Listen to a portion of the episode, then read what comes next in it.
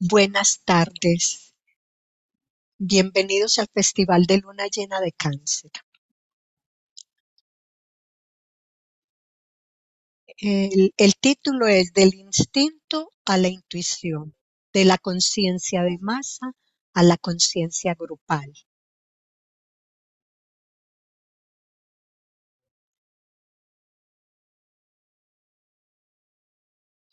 Se nos dice que en los tiempos lemurianos, durante el periodo inicial del hombre animal y antes de aparecer la humanidad en la Tierra, ocho signos ejercían influencia en el planeta y en los reinos de la naturaleza que existían en él.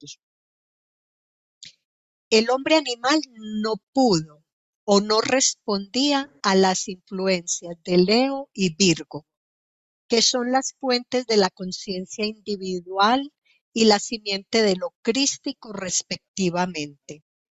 Y el zodiaco tenía ocho signos.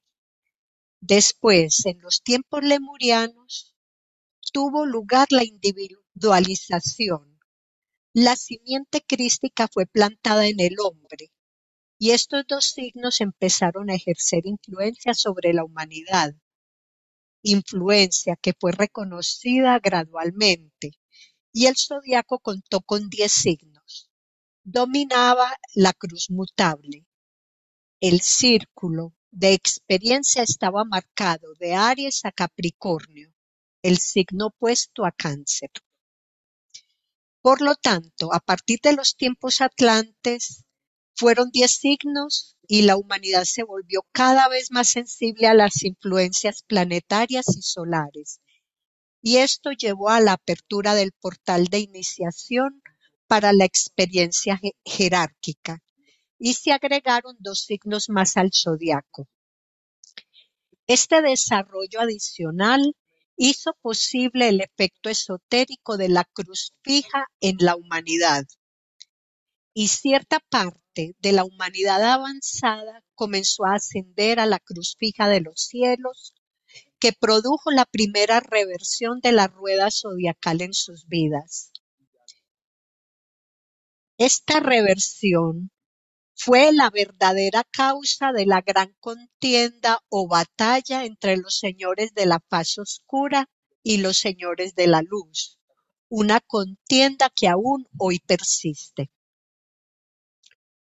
Hoy, en nuestros tiempos arios, los grupos avanzados, discípulos e iniciados de la humanidad están re respondiendo a las influencias de los dos signos más que ya son una parte del zodiaco.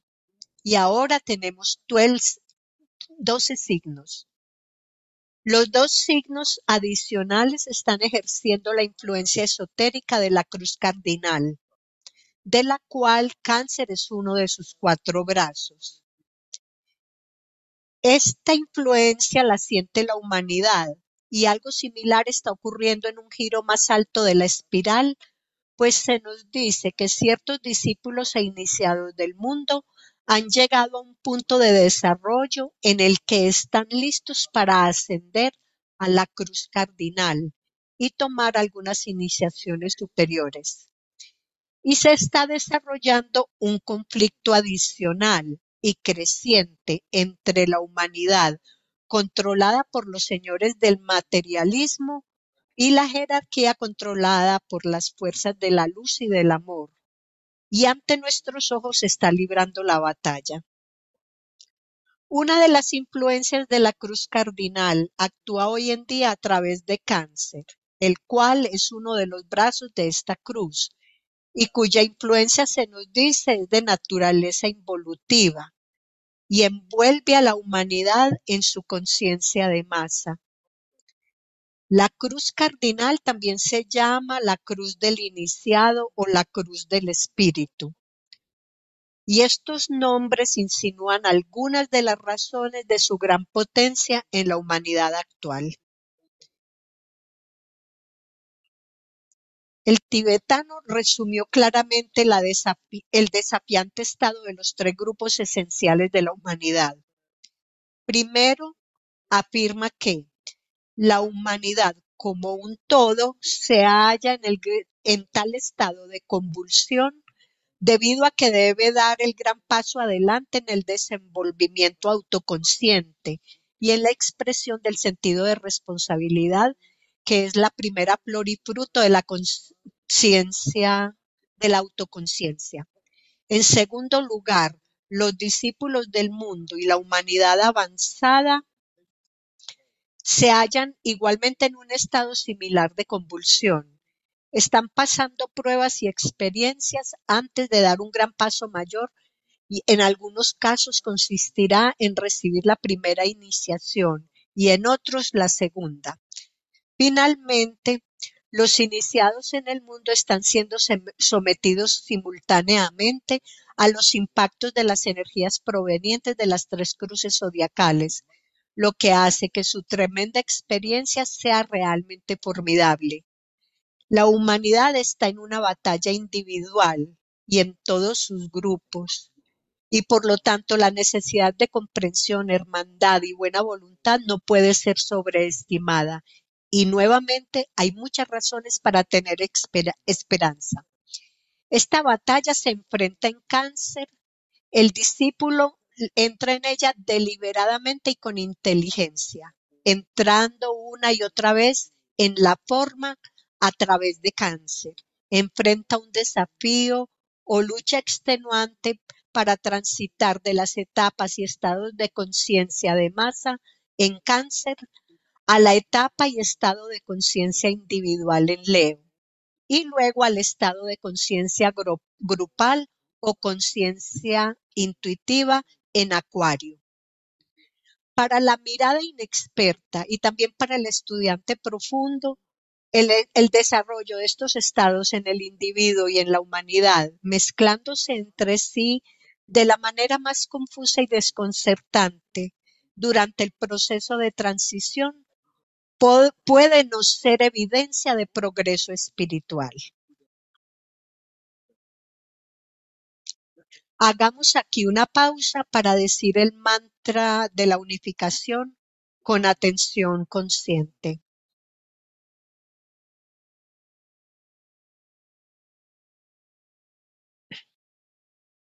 Las almas de los hombres son una y yo soy uno con ellos.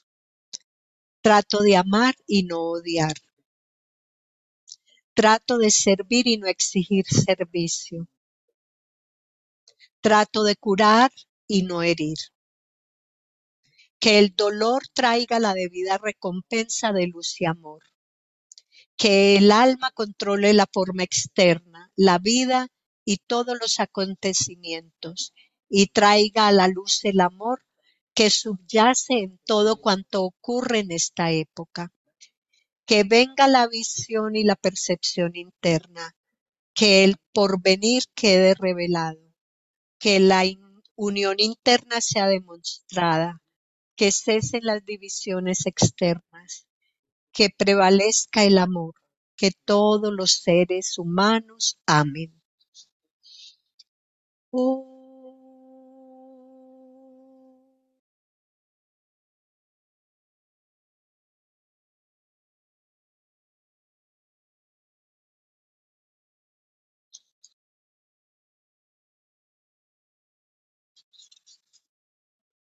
La conciencia grupal, la conciencia intuitiva en Acuario, en contraste con la conciencia de masa en Cáncer, es el verdadero objetivo de los esfuerzos iniciales en cáncer.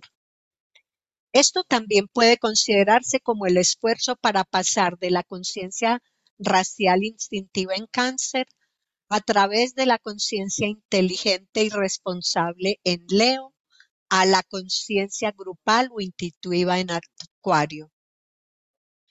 En todo esto podemos apreciar el verdadero objetivo de lograr la conciencia grupal pasando gradualmente a través de la conciencia de masa y la conciencia individual como inspiración esencial que motiva el establecimiento de las correctas relaciones humanas mediante la cooperación y el compartir.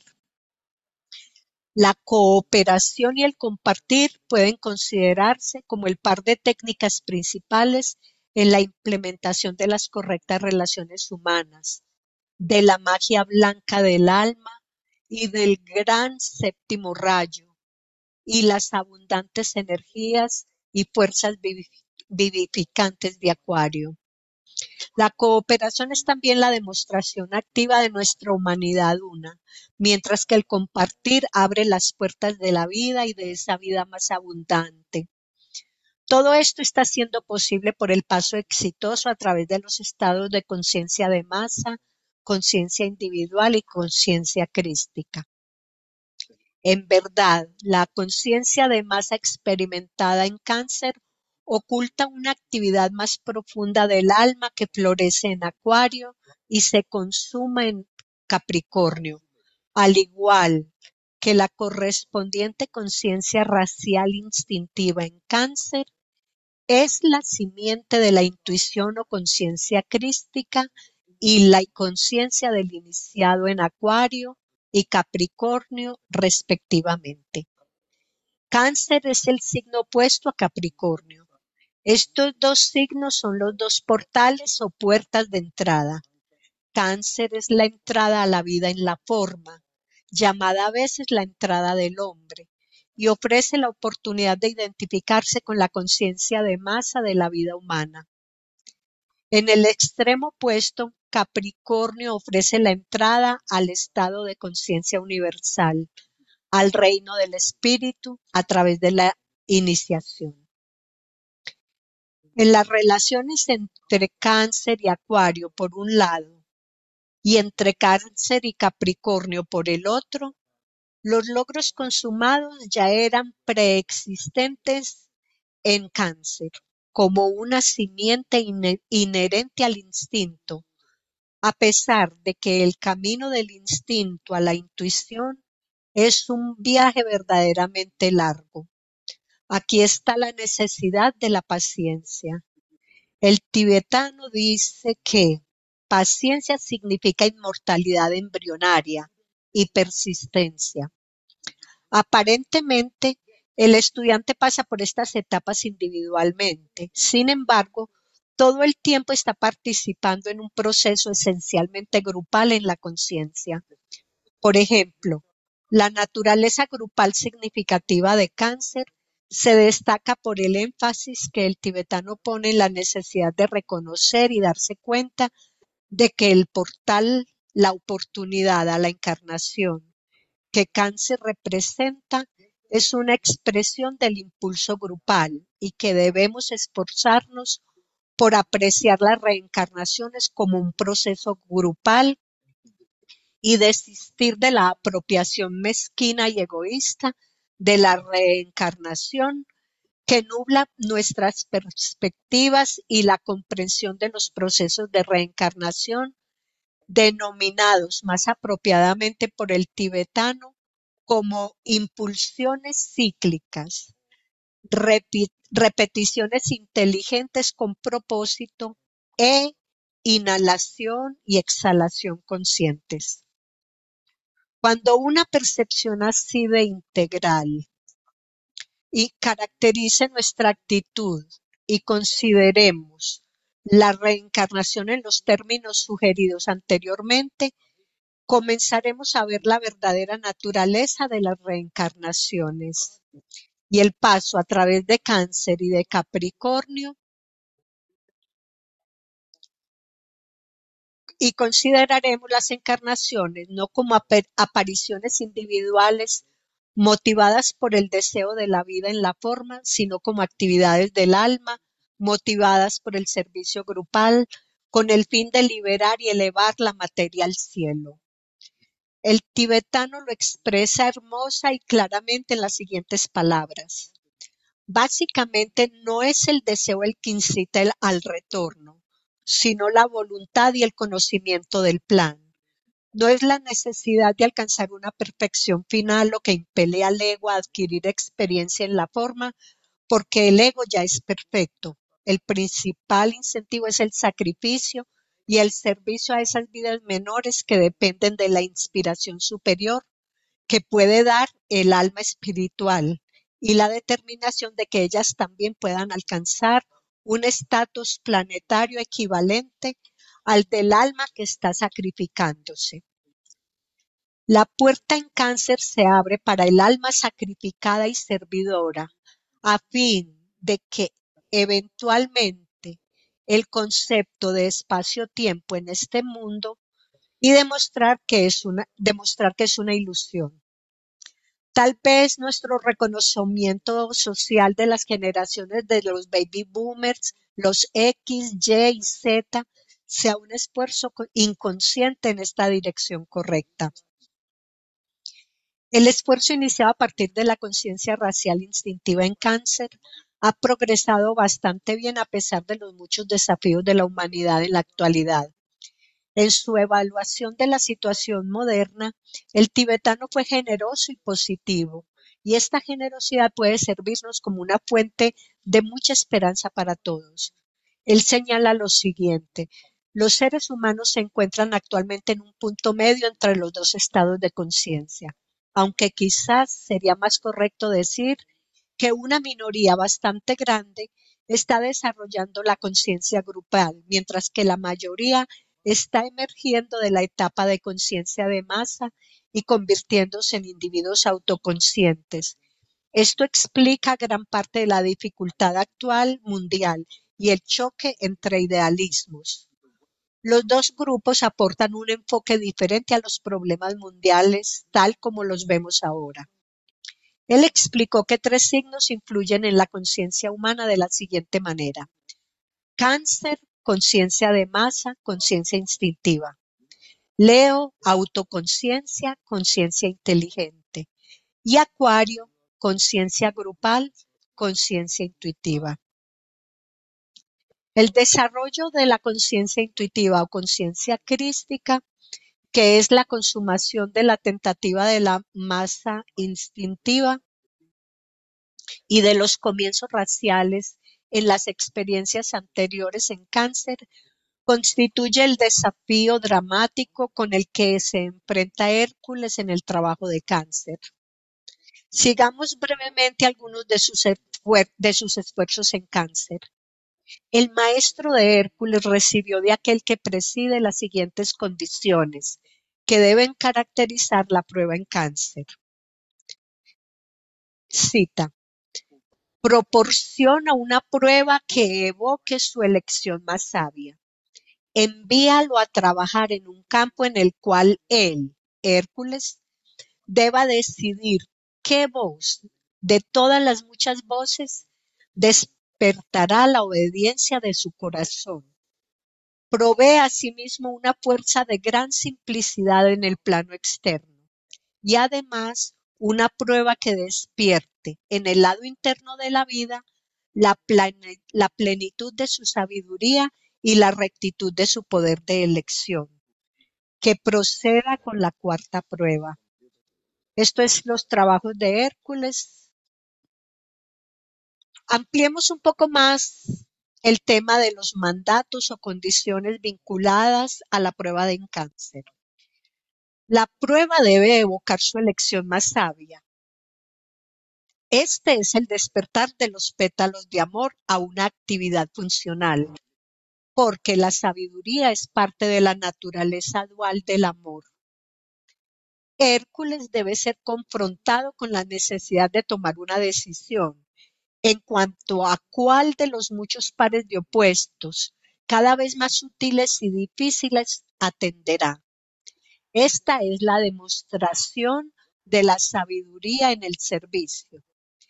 Esta decisión también se ocupa de reconocer y responder a la voz una, esa clara llamada del alma, una llamada que, aunque sea clara, rara vez se escucha en medio de las muchas voces conflictivas, confusas y atractivas de la naturaleza forma. Actualmente las muchas voces son legión y gran parte de la humanidad está siendo víctima de las mentiras, la propaganda, las insinuaciones, las falsedades, las manipulaciones tortuosas y el autoengrandecimiento la hipocresía egoísta revestida con una pretensión de preocupación por la humanidad está engañando y confundiendo a muchos. Pero Hércules, el aspirante y el discípulo, está aprendiendo a oír y escuchar a través de la discordia y aprenderá que antes de que el alma pueda oír la imagen, el hombre debe estar sorda a los rugidos y a los murmullos, a los bramidos de los elefantes y a los argentinos zumbidos de la dorada luciérnaga. Entonces el alma oirá y recordará, y entonces hablará la voz del silencio al oído interno. Esta escucha conduce a la armonía interna. A esta armonía es también, y esta armonía también es la evidencia de un corazón obediente. En este caso, el alma refleja tan sustancialmente su naturaleza en la personalidad que el estado de personalidad infundido por, la, por el alma es evidente. La vida se siente fuertemente, fuertemente anclada en el, en, la, en el alma de la triada espiritual y hay conformidad, amabilidad y obediencia a la expresión vital de la divinidad. La prueba también debe ser de gran simplicidad. Y no hay mejor manera de explicarle al Hijo del Hombre, que también es Hijo de Dios, cuál es la simplicidad exigida, que citando las palabras del tibetano mismo. La simplicidad del alma abre la puerta hacia Shambhala. Pero esta simplicidad también se demuestra de forma común en la vida ordinaria, por la simplicidad y unidad de la vida del discipulado en los tres mundos del esfuerzo humano, en forma de bondad y buena voluntad. Shambhala es tanto un comienzo como una consumación, un principio y un fin, el alfa y la omega de las revelaciones en el Nuevo Testamento de la Biblia cristiana. La simplicidad une a estos dos, de modo que el fin se acerca al principio. La prueba también exigía que todas estas condiciones produjeran un despertar en el lado interno de la vida que demostrara la plenitud de su sabiduría y la rectitud de su poder. Aquí se representa para nosotros la naturaleza esencialmente dual de la triada espiritual, Buddhi y Atma, la plenitud de la sabiduría y la rectitud del poder, antes de que éstos reflejen en la sustancia de la mente manas, para luego convertirse en Atma Buddhi manas.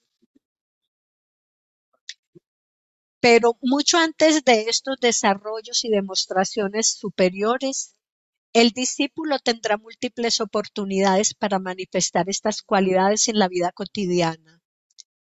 Incluso antes de que consciente y deliberadamente revierta su sendero en el zodiaco, muchas virtudes se están convirtiendo en patrimonio de la humanidad en todos los niveles de la vida. Y no es raro encontrar las expresiones de virtud tanto en los llamados lugares humildes como en los lugares elevados de la vida. Estas cualidades sobre las que estamos reflexionando son aspectos, fuerzas y energías y, y demostraciones de la intuición o sustancia búdica. Se basan en el funcionamiento de la intuición. Tal vez el significado de intuición, cuyo desarrollo se inicia con las actividades instintivas y la conciencia de masa en cáncer es que no hay iniciación posible para el aspirante y discípulo a menos que la intuición esté comenzando a funcionar en alguna medida. Es similar al sentido esotérico. A través de todas estas etapas, poco a poco nos damos cuenta de que la compasión y la sabiduría de la divinidad aseguran que reencarnemos una y otra vez Así, en la segunda parte del trabajo en cáncer, se ilustra y enfatiza la repetición del proceso de reencarnación.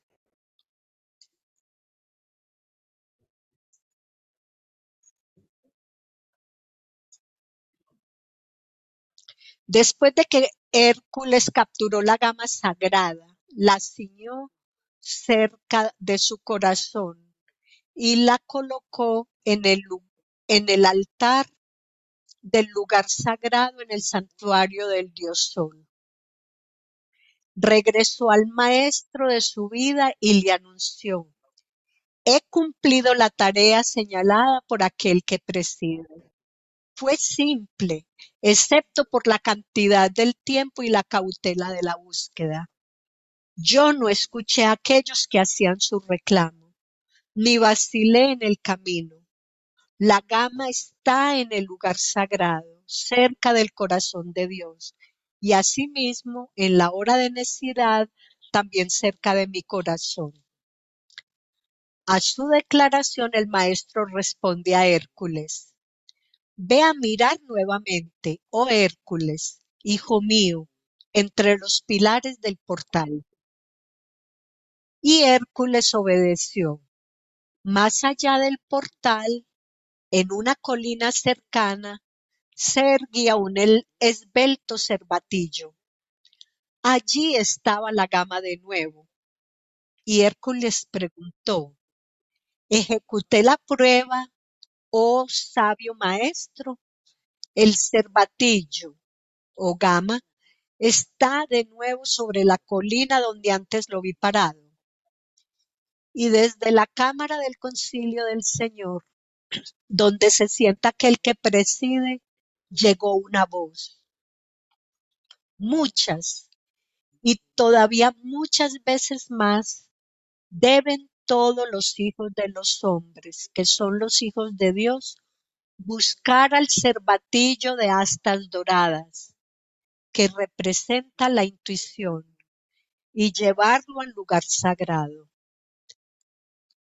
Así se indicó a Hércules, el aspirante, el discípulo, el alma en la forma, y a toda la humanidad futura la repetición del proceso de reencarnación, el proceso grupal en el largo y paciente desarrollo de la intuición, la conciencia crística, buddhi y el sentido esotérico. En la rueda revertida del, zodiaco, la nota clave de cáncer es construyo una casa iluminada y en ella mora, moro.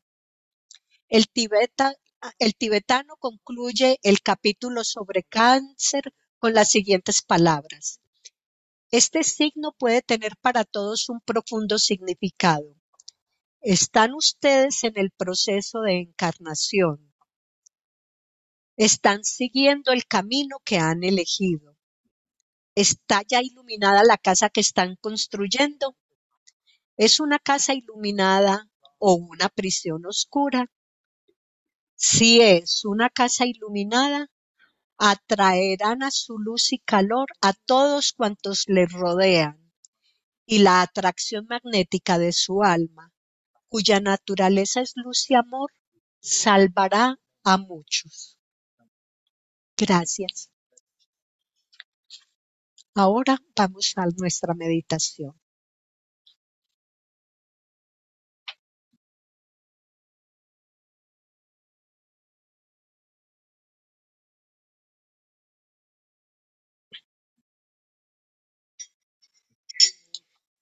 Nota clave del acercamiento a la jerarquía en la luna llena.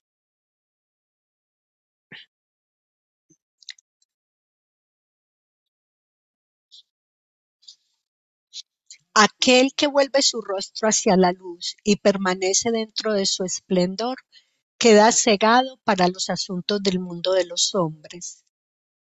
Penetra en el sendero iluminado que lleva hacia el gran centro de absorción. Pero aquel que siente la necesidad de adentrarse en ese sendero y sin embargo ama a su hermano que se encuentra en el sendero oscurecido, gira sobre el pedestal de luz y se vuelve en dirección opuesta. Vuelve su rostro hacia la oscuridad y entonces los siete puntos de luz dentro de sí mismo transmiten la luz que irradia hacia el exterior. Y he aquí que los rostros de los que oyen el sendero oscurecido reciben esa luz. Para ellos ya el camino no está tan oscuro. Detrás de los guerreros, entre la luz y la oscuridad, resplandece la luz de la jerarquía.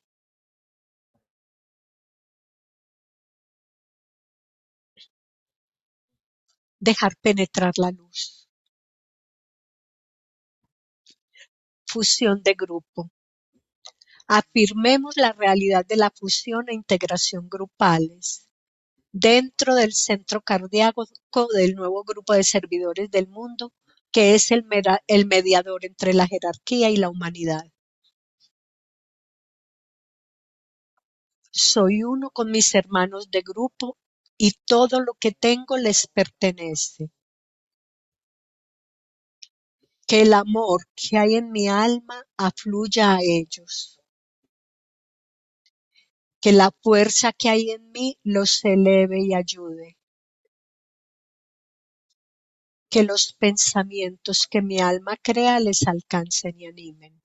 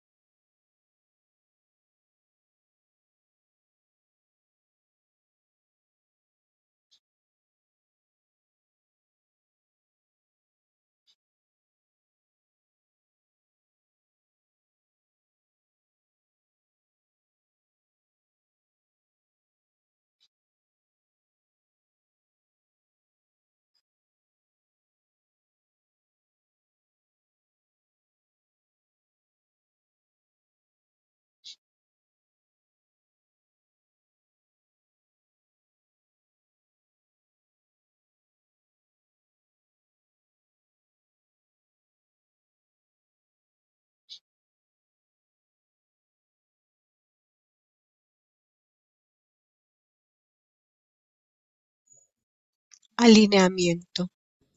Proyectamos una línea de energía iluminada hacia la jerarquía espiritual del planeta, el corazón planetario, el gran asrama de Sanat Kumara, y hacia el Cristo en el corazón de la jerarquía.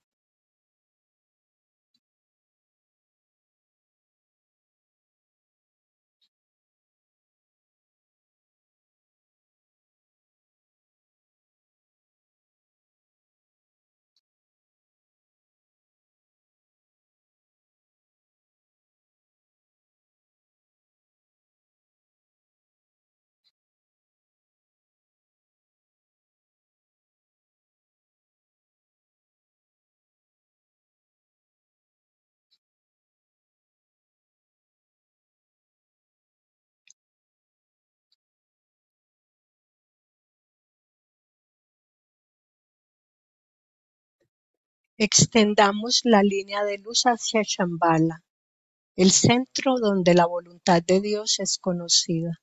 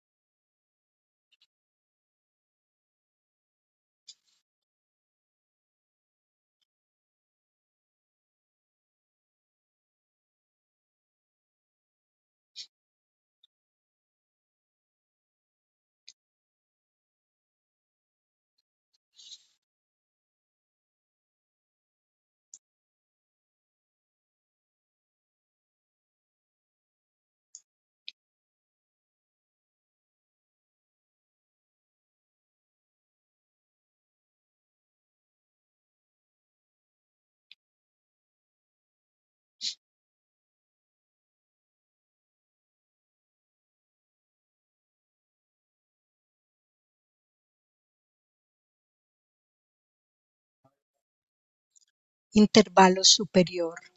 Mantengamos la mente contemplativa abierta a las energías extraplanetarias que afluyen a Shambhala y se irradian a través de la jerarquía. Mediante el uso de la imaginación creadora, esforcémonos por visualizar los tres centros planetarios, Shambhala, jerarquía y humanidad, entrando gradualmente en alineamiento e interacción.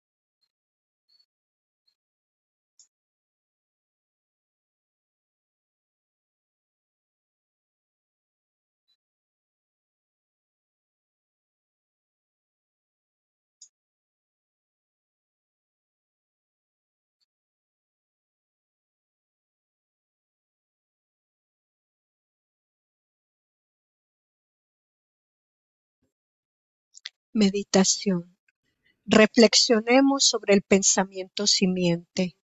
Construyo una casa iluminada y en ella moro.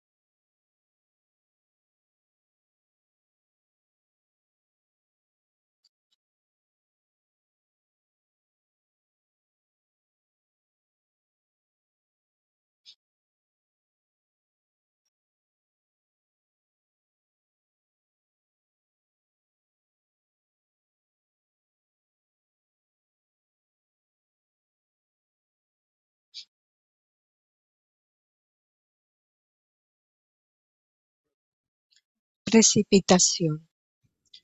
Utilizando la imaginación creadora, visualicemos las energías de luz, amor y voluntad al bien, fluyendo por todo el planeta, anclándose en la Tierra, en los centros del plano físico preparados, a través de los cuales puede manifestarse el plan. Utilicemos la sextuple progresión del amor divino como una serie de etapas consecutivas para la precipitación de la energía, desde Shambhala a la jerarquía, al Cristo, al nuevo grupo de servidores del mundo, a los hombres y mujeres de buena voluntad de todas partes del mundo y a los centros físicos de distribución.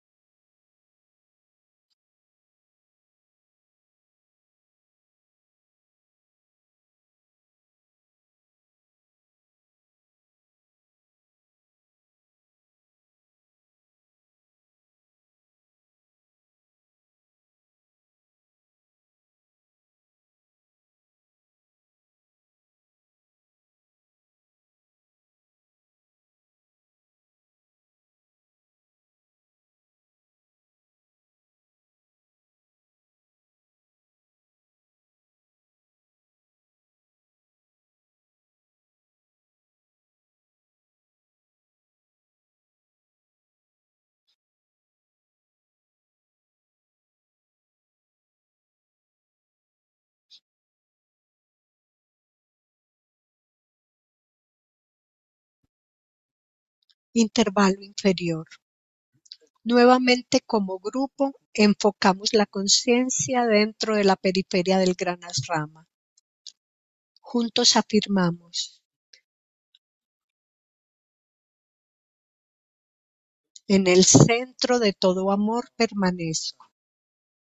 Desde ese centro, yo el alma surgiré. Desde ese centro, yo el que sirve, trabajaré. Que el amor del ser divino se derrame por todas partes. En mi corazón, a través de mi grupo y al mundo entero. Visualicemos el descenso del influjo espiritual liberado desde Shambhala, pasando a través de la jerarquía y afluyendo hacia la humanidad mediante el canal preparado. Consideremos de qué manera estas energías entrantes establecen el sendero de luz para el advenimiento del instructor mundial, el Cristo.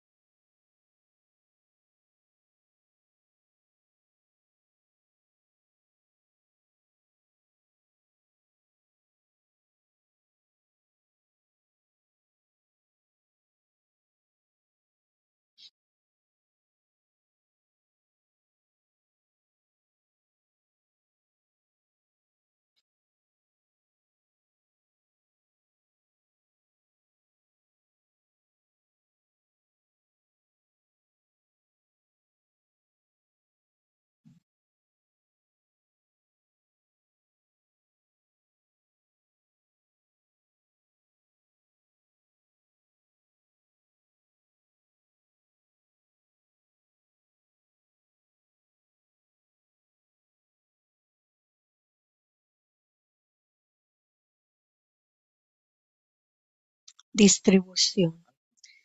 A medida que entonamos la gran invocación, visualicemos la afluencia de luz, amor y, poder desde la jerarquía espiritual a través de las cinco entradas planetarias, Londres, Darjeeling, Nueva York, Ginebra y Tokio, iluminando la conciencia de toda la raza humana.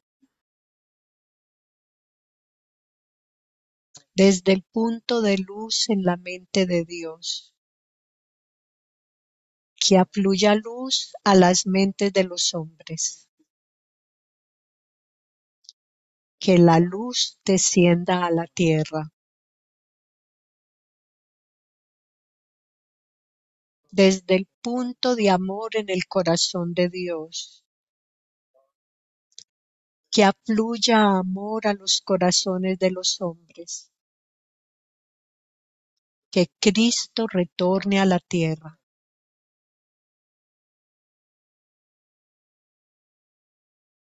desde el centro, donde la voluntad de Dios es conocida, que el propósito guía las pequeñas voluntades de los hombres, el propósito que los maestros conocen y sirven.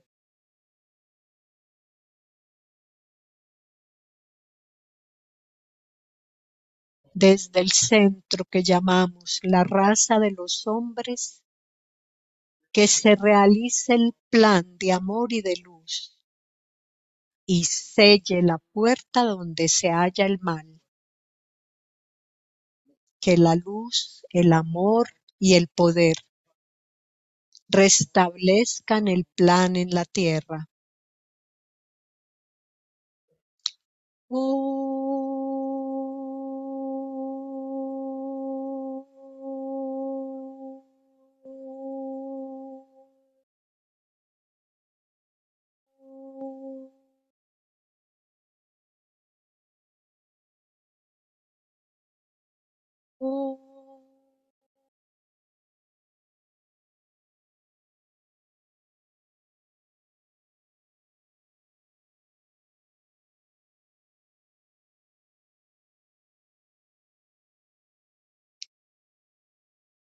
Oh.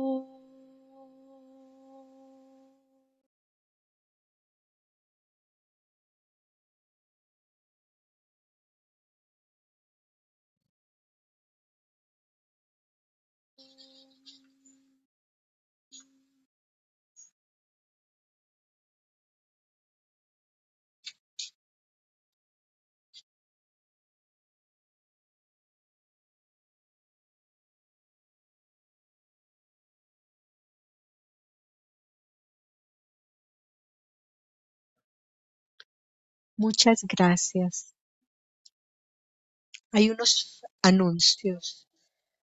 La luna llena, el momento exacto de la luna llena es mañana a las, ciento, a las 7 y 38 de la mañana, hora de Nueva York.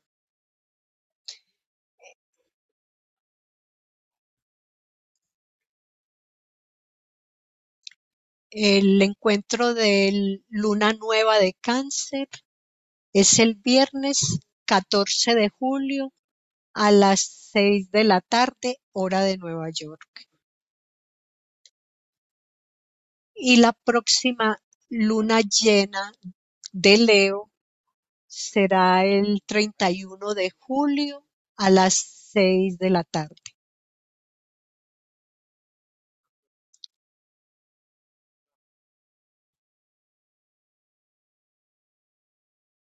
Muchas gracias para todos.